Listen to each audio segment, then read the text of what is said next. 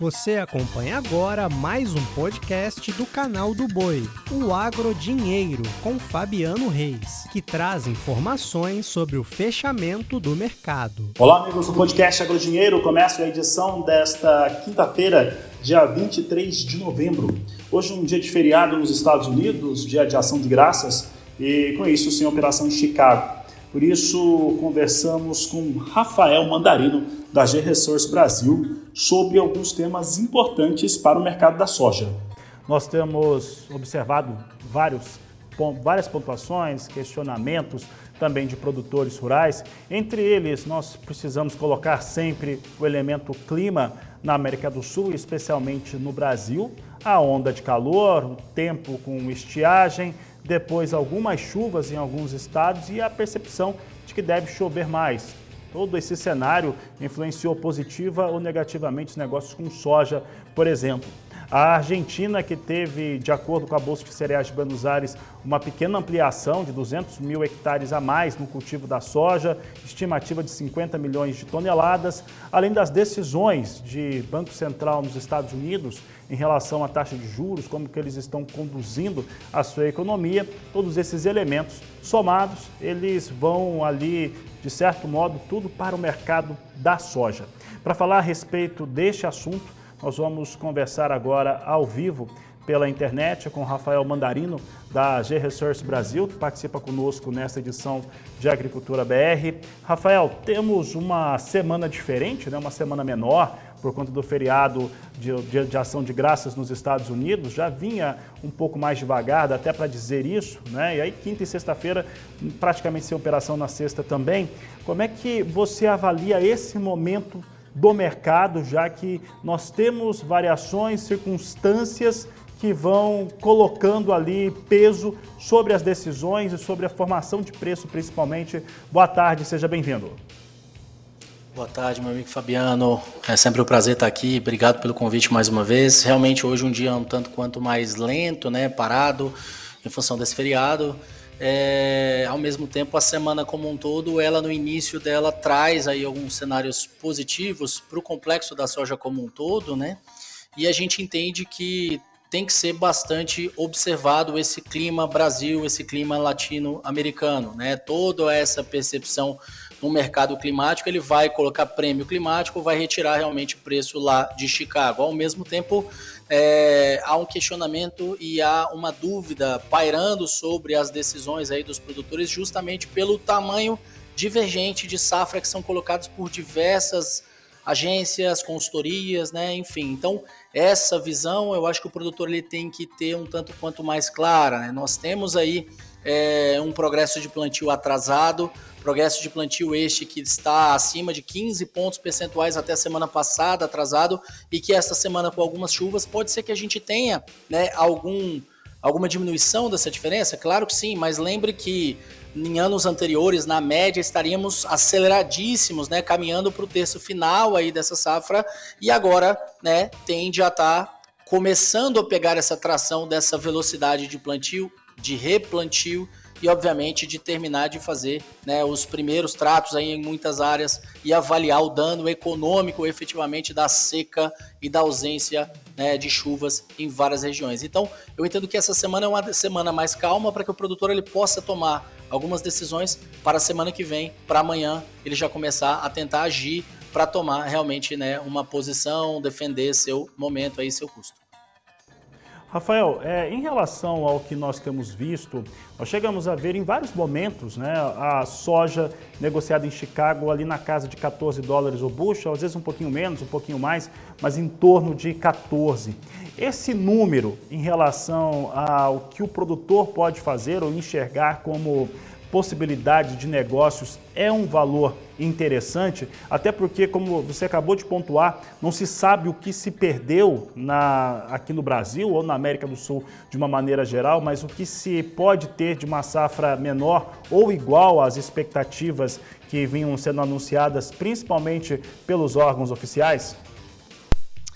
É, eu acho que o 14 dólares ele não é um ponto é, é, que a gente poderia falar aqui, não, você vai travar 14 dólares em Chicago. Não, a gente tem aí uma diferença é, de vários bases aqui no Brasil, né, em relação a Chicago, várias bases, várias praças que tem ainda um descasamento em relação a Chicago, é, um dólar, um dólar e meio, dois dólares por bushel ainda presente de diferença em relação é, a Chicago como um todo, né, quando a gente fala em reais por saca, né, ou seja, já fazendo essa conversão, e essa diferença, à medida em que o tempo está passando, ela vem sendo questionada. Por mais que tenhamos tido uma excelente safra grande, né, enorme, e o colapso desses prêmios, o colapso né, do preço em várias praças aqui no Brasil, ela vem sendo questionada pela exportação aqui no Brasil. Quando você pega e já projeta uma exportação bem plausível, né, 100 milhões de toneladas como possível, mas que a gente pode até romper esse patamar. E quando chegar em 100 milhões, eu tenho certeza que vai ser notícia, vai ser maravilhoso, vai divulgar bastante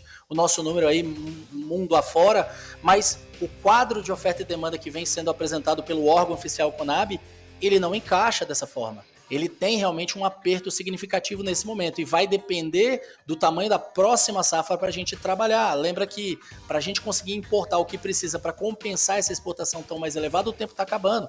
Provavelmente não vai dar mais tempo para a gente conseguir fechar esse quadro de oferta e demanda em função dessa importação. Ou seja, então eu teria que ter um racionamento.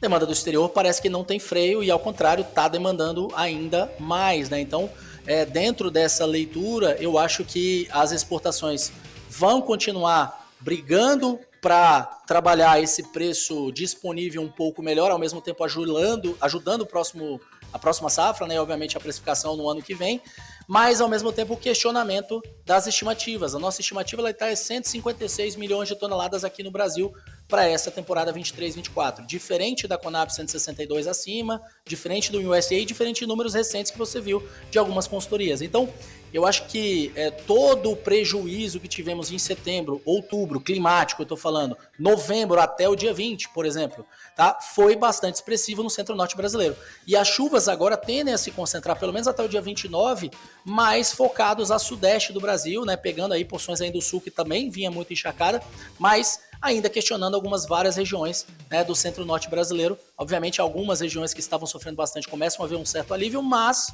é, é, as projeções colocam ainda uma primeira semana de dezembro com muito calor, chuvas ainda abaixo da normalidade, a segunda semana de dezembro ainda questionando essa normalidade de chuvas também, com a presença de calor, e uma terceira semana que eu sei que está um pouco longe, a gente toma mais duas semanas como verdade, mas que também vem projetando uma possibilidade de manter um calor expressivo, por mais que algumas chuvas voltem pelo menos desses modelos, mas que também podem sofrer uma atualização para frente. Então, eu acho que cabe o produtor ele entender o seguinte: esse ano não é um ano para a gente ficar sonhando com números mais elevados, meu amigo. Ao contrário, é um ano para que a gente possa defender a nossa posição, defender o nosso centro de custo. Eu já falei isso aqui em outras entrevistas. É, o produtor ele tem que sim começar a pensar em travar o custo dele. Estamos é, preocupados com o produtor que está sonhando né, com uma quebra de safra tão expressiva, é, de uma forma que chegue a colapsar, né, e aí o preço vai explodir aqui na, nas praças. Não, 156 milhões de toneladas que nós estamos trazendo ainda é um grande número, quiçá um pouco acima do que a Conab trouxe para a safra passada, então isso deve trazer sim no grosso da colheita, os preços para baixo, e eu acho que o produtor ele não pode esperar naquele momento. Óbvio, podem ter novas revisões e a gente ter um número menor ainda? Pode, mas isso depende agora desse próximo clima, né? Dessas próximas duas, três semanas aí, o avanço do plantio, como é que ele vai prosseguir, né? Se vai furar uma janela ideal de plantio ou não. E aí realmente a gente pode trabalhar esse número para baixo é, por conseguinte, né? Então é isso. Rafael, deixa eu te falar uma coisa. Eu comecei falando a respeito da da, do cenário né, de oferta de soja aqui na América do Sul, citando Brasil e Argentina principalmente. Aí o nosso público, o nosso telespectador, a nossa audiência tem comentado muito a eleição recente, neste último final de semana, do, do, do Milley como presidente da Argentina. Foi comemorado pelo setor do agronegócio do país vizinho. Aqui no Brasil também posso afirmar com toda certeza que também foi sim. E uma das promessas de campanha que ele tem é em relação às contenções, às retenções que eles têm, que é uma tributação sobre algumas exportações. Né? Isso historicamente recaiu sobre carne bovina, sobre trigo, sobre milho e principalmente sobre soja.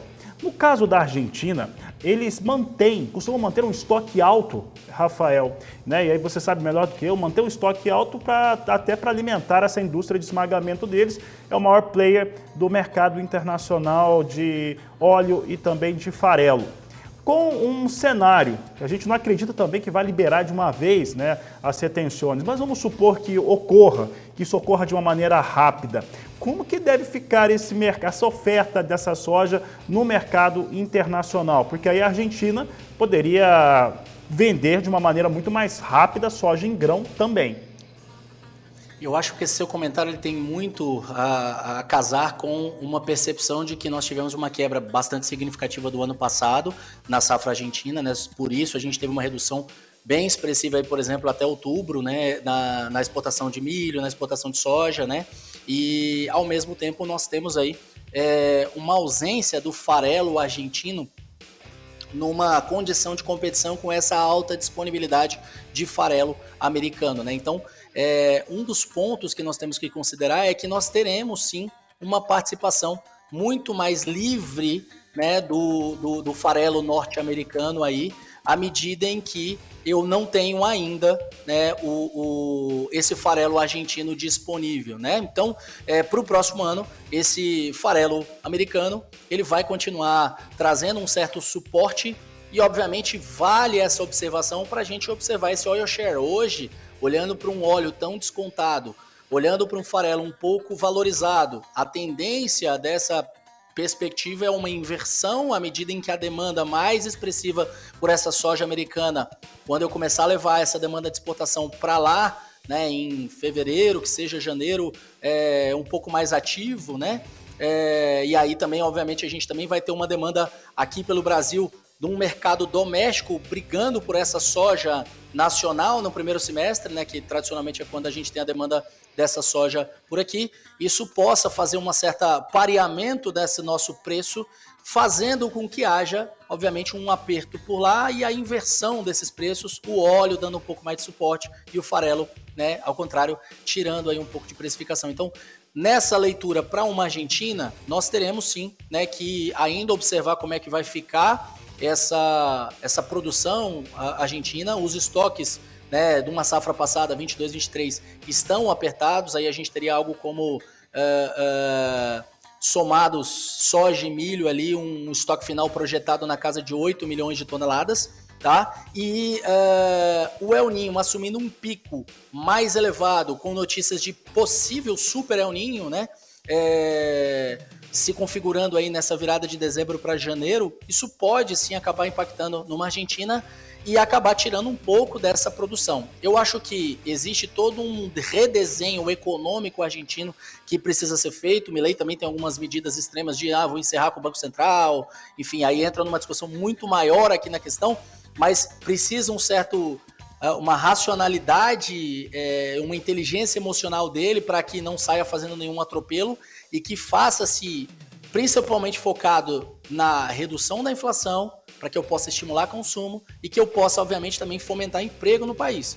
Feito isso, a gente começa a ter a possibilidade, sim, de começar a desinflar uma máquina pública e aí sim eu começo a, em função de maior giro, em função de maior demanda e N de arrecadação maior, a gente obviamente pode começar a diminuir esse percentual e acabar vendo um certo reequilíbrio. Lembra que a Argentina tem um caso muito é, próximo e eu posso dizer assim íntimo com o FMI, com o financiamento, né? Então tudo isso tem que tomar assim, um cuidado para que não gere um grau de risco mais elevado para o país também, né? E que não haja um risco maior para uma inadimplência. Então eu acho que complementa a sua pergunta é, a gente dizer que estamos preocupados também com a Argentina, com o padrão climático e com uma perspectiva da capitalização desse produtor que tomou pancada no ano passado e que veio sendo apertado com um processo inflacionário cada vez maior né, nessa última temporada, que já vem histórico, mas que nessa última temporada assumiu né, expressiva contribuição. Então, é,